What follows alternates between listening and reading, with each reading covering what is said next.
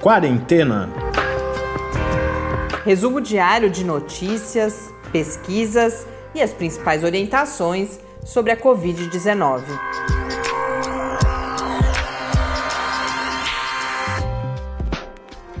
Quarentena, dia 108. Olá, começamos agora nosso centésimo oitavo encontro aqui no Quarentena. Eu sou Mariana Petzo. E eu sou Tarso Fabrício. E os nossos ouvintes voltaram a ficar quietinhos.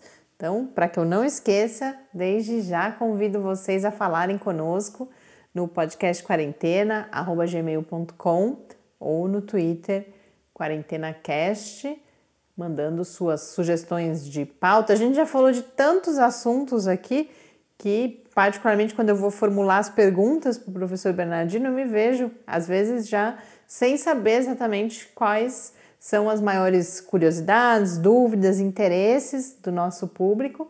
Então, se vocês puderem voltar a contar para a gente como que vocês estão vivendo esse momento, que dúvidas, que curiosidades têm, as notícias, é claro que a gente tem sempre novas descobertas eh, saindo sobre fármacos, sobre o próprio vírus, sobre a doença. Então, se vocês compartilharem isso com a gente, a gente pode inclusive buscar especialistas, entrevistados que possam falar sobre esses assuntos aqui no podcast. E já fazer toda a parte do serviço logo de início hoje, se você tem interesse em ler várias das notícias que a gente comenta aqui, é quase uma dica de leitura, a gente dá só os pontos principais e para quem quiser ler esse material na íntegra, ter acesso, muitas vezes vem com links para os estudos originais, materiais bastante interessantes. Todos os dias nós compartilhamos no site do Lab uma área específica as principais notícias comentadas no quarentena. O endereço é o www.lab com i no final, barra quarentena news. E no site do Lab você também consegue encontrar as outras produções do laboratório é, de divulgação científica relacionadas à Covid-19 ou não. Então o endereço é só o lab.ufscar.br.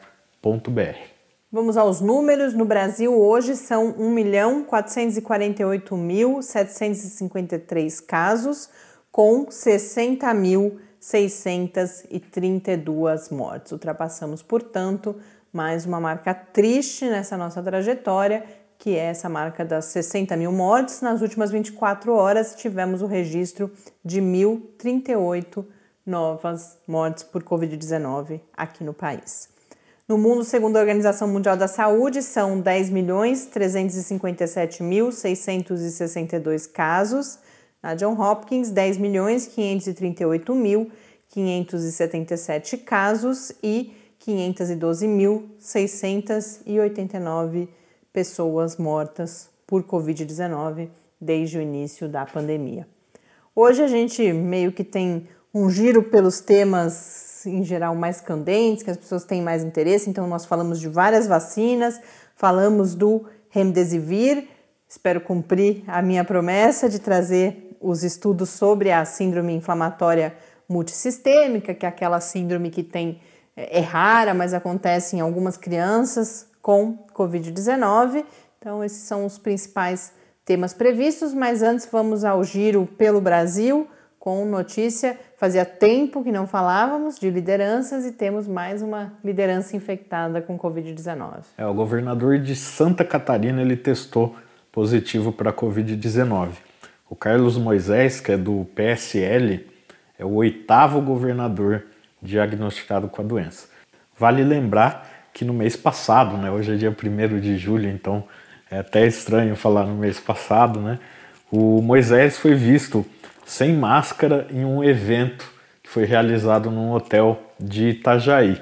E essa atitude acabou rendendo uma denúncia do Procurador-Geral de Justiça do Estado. Mas é importante a gente mencionar, eu já disse isso outras vezes, que nesse caso era um governador desrespeitando as regras sanitárias, mas é natural que lideranças políticas e outras pessoas à frente da condução das políticas nesse momento se infectem porque estão circulando pela própria natureza do trabalho, precisam estar em público e mesmo tomando todas as precauções, a gente sabe que é possível se infectar com Covid-19. É, outra liderança infectada foi o prefeito de Manaus, o Arthur Virgílio. Agora? Ontem. Ontem Nossa, foi passou divulgado. por toda é, a é. situação. É, que ele estava numa inauguração e saiu de lá já se sentindo um pouco mal e foi para o hospital e testou positivo também. É, eu estou comentando isso porque Manaus, embora, é claro, ainda esteja enfrentando a Covid-19, já deixou a pior Aquela fase. fase mais crítica. E Né? agora que, que ele, que deve ter se exposto bastante, agora também se infectou. E a outra notícia vem do Mato Grosso. É, o governo do Mato Grosso instituiu um grupo de trabalho para a contenção da Covid-19 em terras indígenas. Isso saiu num decreto no dia de hoje. O estado conta com sete distritos sanitários especiais indígenas que atendem 55 mil pessoas. Só entre os chavantes, lá no estado, já foram registrados 102 casos. É, eu queria fazer um comentário que é um pouco absurdo, só agora o estado do Mato Grosso preparar um grupo específico para lidar com a questão indígena, sendo que é um estado que tem muitas áreas indígenas e era de se esperar que a doença ia chegar nas aldeias que estão nessas áreas. Então poderiam ter se preocupado já em começar a pensar nessa contenção muito tempo antes do que estão pensando, né? Do, do, do, que agora. Aproveitando essa sua fala, Tarso, que eu anuncio a próxima notícia, que é o lançamento de um Plano Nacional de Enfrentamento à Covid-19, elaborado de forma coletiva e participativa por várias associações da área da saúde, associações também científicas de diferentes especialidades, lideradas pelo Conselho Nacional de Saúde e pela Abrasco, que é a Associação Brasileira de Saúde Coletiva. E por que, que eu liguei isso ao seu comentário? Porque quando a gente olha esse documento, além, é claro, de nos dar algum suporte, porque você vê ali um conjunto de medidas em diferentes frentes, eu vou até mencionar essas frentes e que mostra a complexidade da resposta, mas também que há caminhos, que há conhecimento que podem subsidiar políticas que enfrentem todas essas linhas de ação necessárias, é triste também porque nos mostra, evidencia justamente tudo que não está sendo feito. E o, o documento vem, em grande medida, responder a essa ausência das políticas necessárias aqui no Brasil, reunir conhecimento dessas diferentes sociedades, inclusive, além de ser, nesse momento, também uma manifestação política, um, um, uma tomada de posição, um manifesto realmente de, sobre justamente tudo aquilo que não está sendo feito no Brasil. Já é um documento bastante denso, tem várias páginas, mas obviamente ainda não tem um nível de detalhamento que nesse documento eles colocam, que a partir de agora eles contam, inclusive, com a participação das pessoas, é claro que das pessoas das diferentes áreas envolvidas para ir enriquecendo esse plano. Ele foi elaborado numa, num movimento chamado de Frente pela Vida, que foi inaugurada aí há cerca de um mês com uma marcha pela vida, inclusive que reúne essas associações, e a mensagem é justamente de que é possível vencer o vírus e não se pode naturalizar nenhuma morte evitável. Então traz isso também, não é natural que as pessoas estejam morrendo da forma como estão morrendo no mundo, mas muito especialmente aqui no Brasil pela ausência de medidas básicas que poderiam ser adotadas. E quais são as frentes? Como que esse documento então se organiza? Ele traz inicialmente os aspectos biomoleculares e clínicos da doença, faz um panorama epidemiológico do Brasil e aí já traz estratégias para reduzir a transmissibilidade, como é claro, por exemplo, o distanciamento físico. Tem um conjunto de textos relacionados à consolidação do SUS, investimentos necessários, medidas necessárias para que se fortaleça a resposta que o Sistema Único de Saúde pode dar, e isso desde a atenção primária até os serviços hospitalares. Então, tira o foco dos serviços hospitalares, que são, sem dúvida nenhuma, essenciais, mas vai mostrar que há ações possíveis desde a atenção básica, nos serviços especializados e aí, é claro, até chegar nos serviços hospitalares e falam bastante também da vigilância em saúde, da vigilância epidemiológica. ciência e tecnologia e o fortalecimento do sistema de proteção social, mostrando então que a questão não se esgota na área da saúde. São necessárias várias medidas, como o exemplo que a gente tem mais ouvido falar, a questão dos recursos da renda mínima para as pessoas que estão sem poder trabalhar e sem receber, portanto, dinheiro, inclusive para comprar comida, para se alimentar. Falam também, e aí entra a questão da população indígena, tem textos específicos para diferentes populações vulnerabilizadas e falando sobre direitos humanos. Então fala da população idosa, da população negra, da população LGTBI+, de indígenas, migrantes e refugiados, pessoas privadas de liberdade, nós comentávamos outro dia aqui no podcast a questão, o problema no sistema carcerário brasileiro e também de outras necessidades específicas. E trazem recomendações ao final, ainda bastante breves, são mensagens mais contundentes do que detalhadas nesse momento, mas há diretrizes gerais, recomendações direcionadas às autoridades políticas, autoridades sanitárias, especificamente aos gestores públicos em saúde e à sociedade em geral. Esse documento terá um lançamento, um manifesto, um, um momento político, inclusive, que vai envolver, por exemplo, parlamentares nesta sexta-feira, dia 3 de julho, às 10 horas da manhã. Isso vai ser, claro, um evento online e vai ser transmitido no YouTube. A gente coloca todas as informações no. A gente compartilha o site da Frente pela Vida, onde está o documento e estão todas essas informações sobre o lançamento.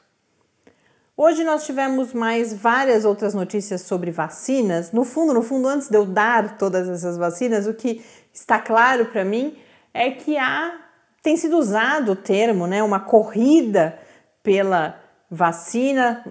A gente já falou isso antes sobre fármacos, por exemplo, há toda uma questão econômica, financeira envolvida, são altos os investimentos, diferentes companhias buscando ser as primeiras a poder oferecer uma vacina, e há uma ansiedade muito grande por notícias de eficácia de vacinas. Então, a leitura dessas notícias é mais do que cada um dos textos que eu vou trazer aqui para vocês, cada uma das notícias que a gente vai comentar. O principal recado é muita calma, muita cautela. Hoje, vários desses textos que eu vou mencionar falam: ah, resultados positivos da vacina X, da vacina Y, mas nenhum desses resultados, embora sejam passos dados, é nada além, por exemplo, da vacina de Oxford, que está no início da fase 3. Então a gente não tem. Quando, muitas vezes você vê títulos falando em eficácia e a eficácia tá ou em vitro um. ou na fase 1 dos testes clínicos. Então, uma das notícias que agora no final da tarde ganhou bastante visibilidade, por exemplo,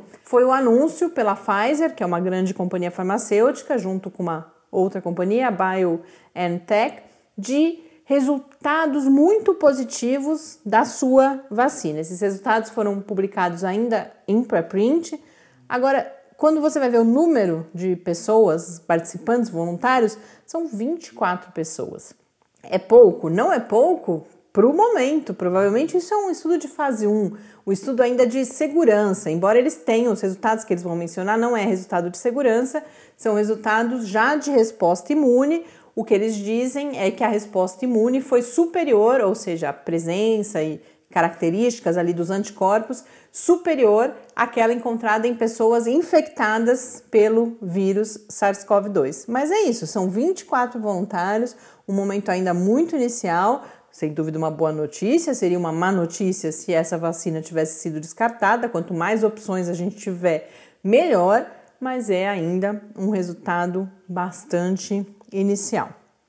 Além da, dessa vacina da Pfizer, aonde que nós já temos algum resultado em termos de resposta imune, é na vacina da Moderna, nos Estados Unidos, que foi uma das primeiras a entrar em testes clínicos, a Inovio e algumas vacinas chinesas, além da de Oxford, né, que é a que está mais adiantada, a que está sendo testada aqui no Brasil, inclusive, e a gente tem Dentre essas chinesas, uma que ganhou bastante destaque hoje foi a da CanSino Biologics, que é uma parceria com uh, o exército chinês, e a notícia hoje foi que foi dada autorização para uso, para aplicação dessa vacina por um ano em integrantes do exército chinês.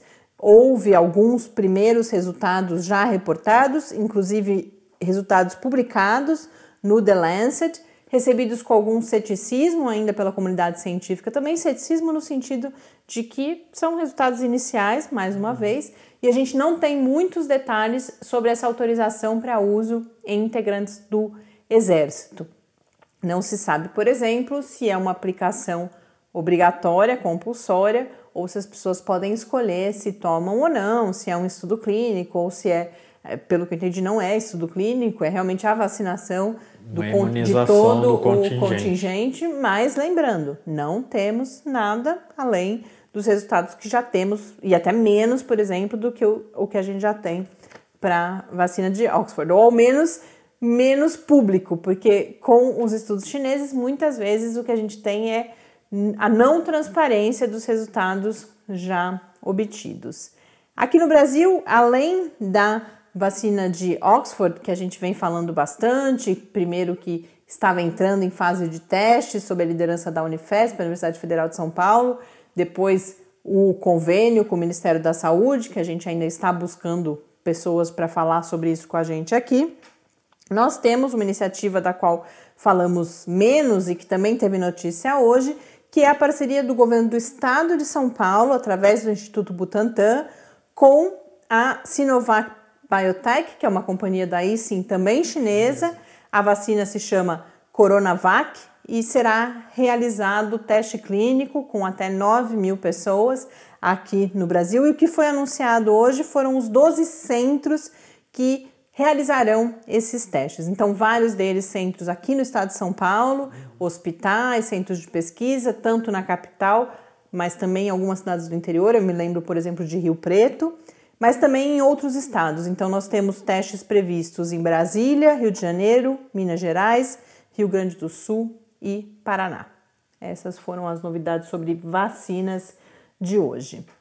E desde ontem a gente tem aí uma movimentação relacionada a fármaco também, que é o Remdesivir, recapitulando, é um dos dois fármacos que já tem algum resultado positivo aparecendo em estudos clínicos randomizados e controlados contra a COVID-19. No caso do Remdesivir, o que a gente teve foi uma diminuição do tempo de hospitalização, que passou de 15 para 11 dias, então não tem resultados ainda em termos, por exemplo, de mortalidade, mas foi considerado já algum benefício, embora tenha causado um pouco de frustração à época. A expectativa em relação ao Remdesivir era um pouco maior do que isso. E o, o Remdesivir, é... até essas expectativas, elas surgiram muito porque é exatamente o fármaco que teve a história do vazamento, dos áudios de uma reunião, Isso, dos exato. executivos. Da, da Gillette, que né? é a, a companhia.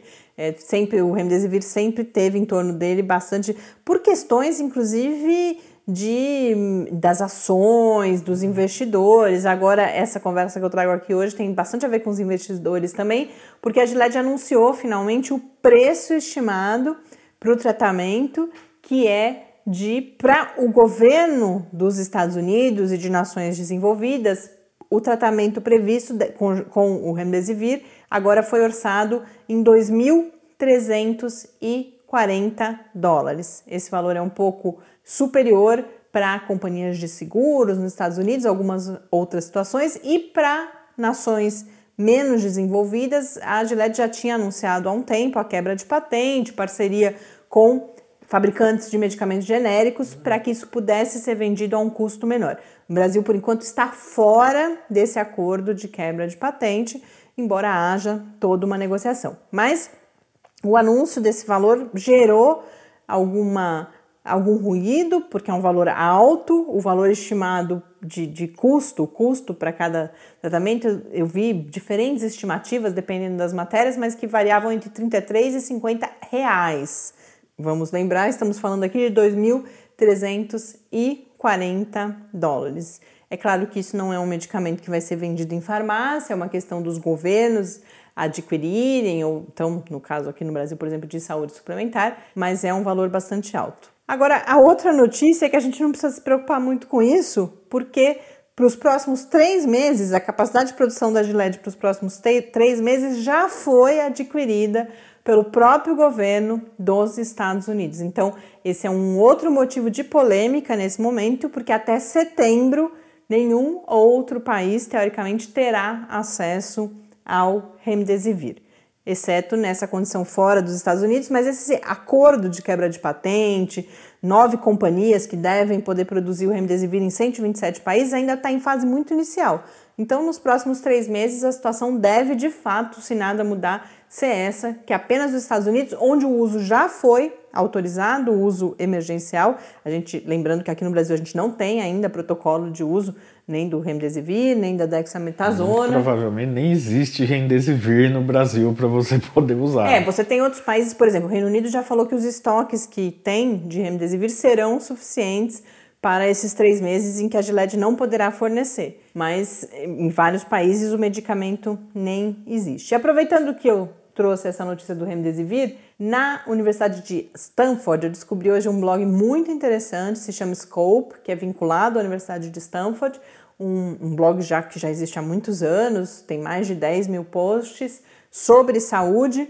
E eles têm um post lá, tem, recomendo, porque tem várias coisas sobre a Covid, e um deles é o título, inclusive, é Como funciona o Remdesivir e por que ele não é o que eles chamam em inglês ali de Ultimate Coronavirus Killer. Por que, que ele não é esse, esse bálsamo também? Porque isso é importante. Como eu disse, os resultados obtidos foram ainda bastante modestos e todo mundo alerta que cada vez mais fica claro que o tratamento, o combate, o enfrentamento à Covid-19 vai passar por um conjunto de diferentes instâncias que precisarão ser combinadas ou em um mesmo paciente para tratar diferentes aspectos, ou dependendo do, do estágio, do, da condição de cada paciente, você vai tratar de formas diferentes. Mas esse texto é um texto realmente delicioso, uma, uma linguagem bastante leve, em que ele vai falar desde o momento, vai explicar desde o momento da entrada na célula do SARS-CoV-2 e como se inicia o processo de replicação até chegar o momento em que o remdesivir age. Então ele vai explicar que essa replicação viral se dá por dois processos diferentes. Um é a replicação integral do RNA, que vai gerar uma nova partícula viral, e a outra é uma replicação de partes desse material genético que vão dar à célula ou alguns, algumas organelas ali na, na célula a instrução para a produção de proteínas que, são, que a gente não produz normalmente e que são fundamentais para o processo de replicação do vírus.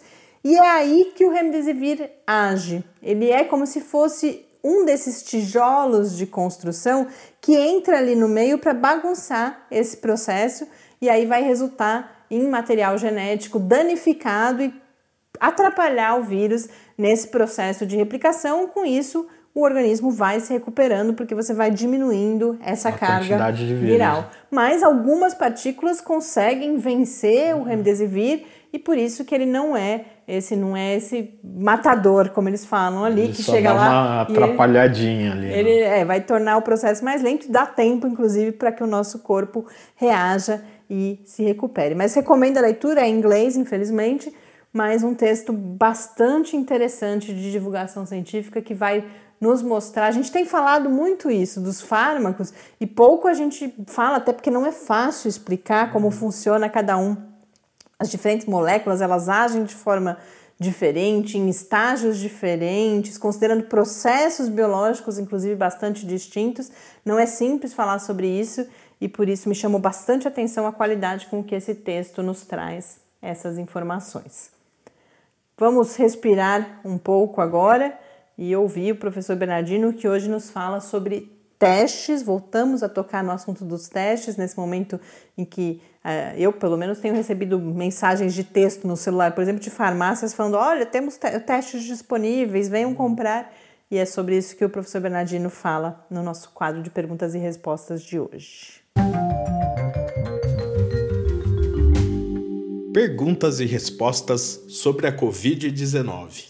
Professor Bernardino, como vem crescendo os anúncios, as mensagens de farmácias anunciando os testes rápidos que estão disponíveis, em geral com preços bastante elevados, inclusive, gostaria de voltar a falar dos testes e que você comentasse qual é a indicação e se há indicação de uso para esses testes rápidos que são vendidos nas farmácias. Quando que as pessoas devem, se elas devem, usar esses testes? Os testes rápidos para diagnóstico da COVID, primeiro, eles não servem para diagnóstico e não são indicados para essa finalidade. São testes de anticorpos que apenas avaliam se a pessoa talvez já tenha tido ou não contato com o coronavírus. Além disso, esses testes têm uma acurácia muito ruim. A possibilidade deles darem falso positivo e falso negativo também é muito grande. Então, eles quase não têm utilidade nenhuma. Quando é então que eu uso o teste rápido? Digamos que eu esteja atendendo uma pessoa com sintomas suspeitos da Covid e eu queira ampliar um pouco mais a minha compreensão da situação clínica desta pessoa, e aí eu não tenho recurso nenhum, nem de sorologia em laboratório, nem de PCR, aí eu posso lançar a mão do teste rápido se eu tiver ele disponível naquele momento. Portanto, eu aconselho que ninguém procure fazer teste rápido em farmácia.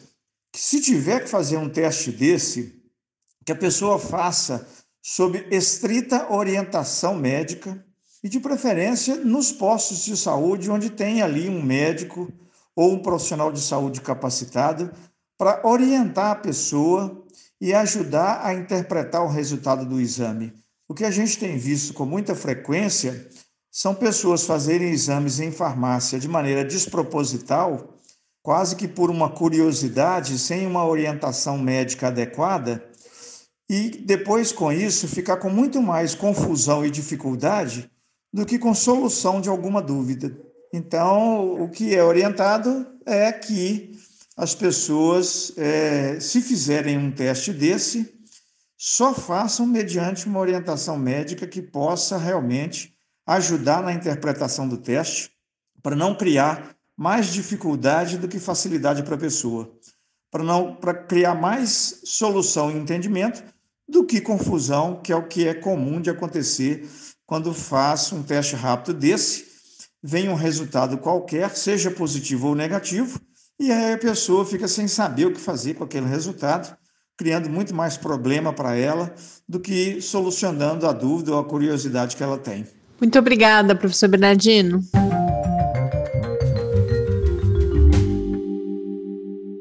De volta aqui no Quarentena, mais uma vez já me estendi mais do que o previsto, mas não vou deixar a notícia sobre a síndrome inflamatória multissistêmica de fora. Eu ia falar sobre uma outra pesquisa relacionada à, à situação da pandemia aqui no Brasil, mas isso a gente deixa para amanhã, para não deixá-los esperando novamente. Quem se interessou, desde ontem que eu estou anunciando esse tema, pois nós tivemos dois novos estudos publicados e os estudos mais abrangentes até agora sobre as chamadas, agora se consolida inclusive como síndrome inflamatória multissistêmica.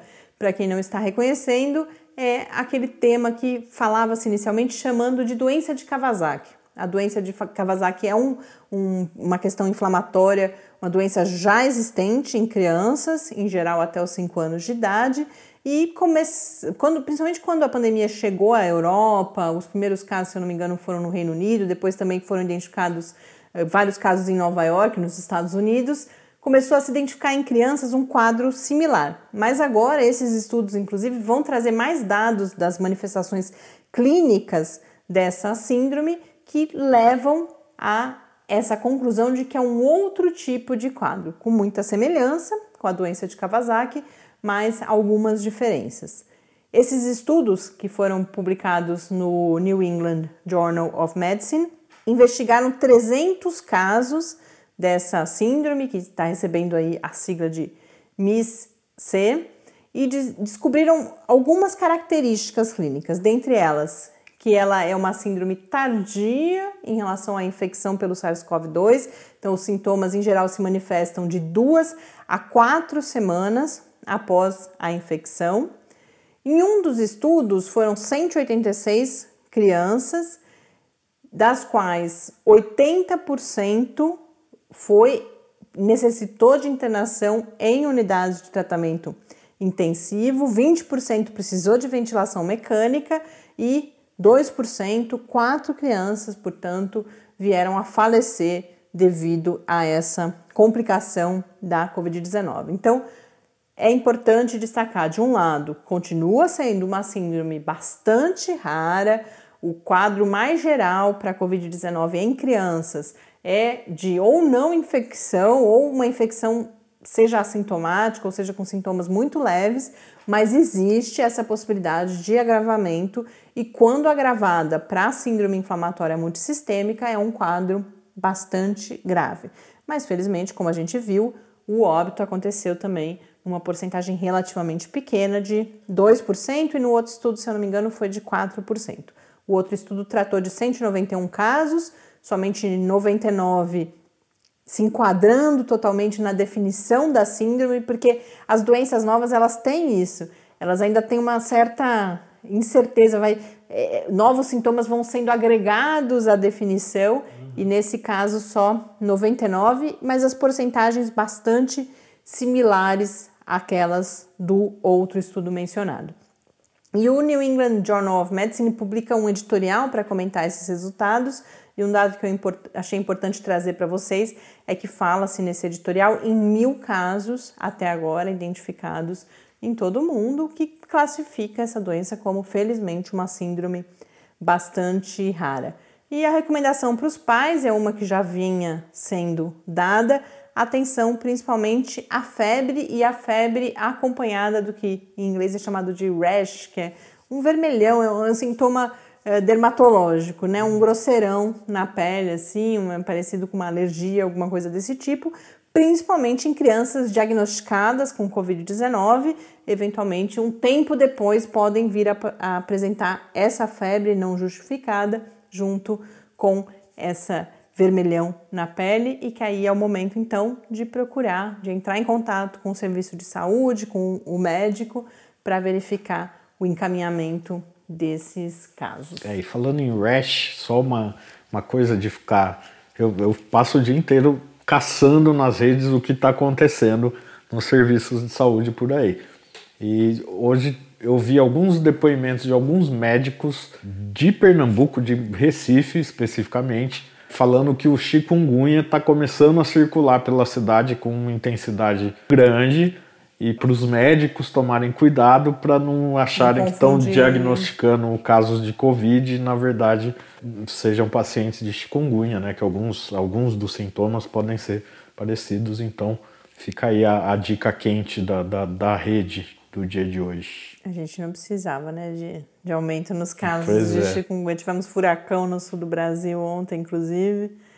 Bom, para encerrar, Vou finalmente dar os detalhes da nossa live da próxima sexta-feira. Já vou aproveitar já falar da live da semana que vem. Consegui não uma, mas duas lives sobre matemática, modelagem e outras ferramentas também no enfrentamento da Covid-19. Então, nessa sexta-feira, dia 3 de julho, às 10 horas da manhã, a gente acompanha o debate Modelagem e outras ferramentas matemáticas no enfrentamento da Covid-19.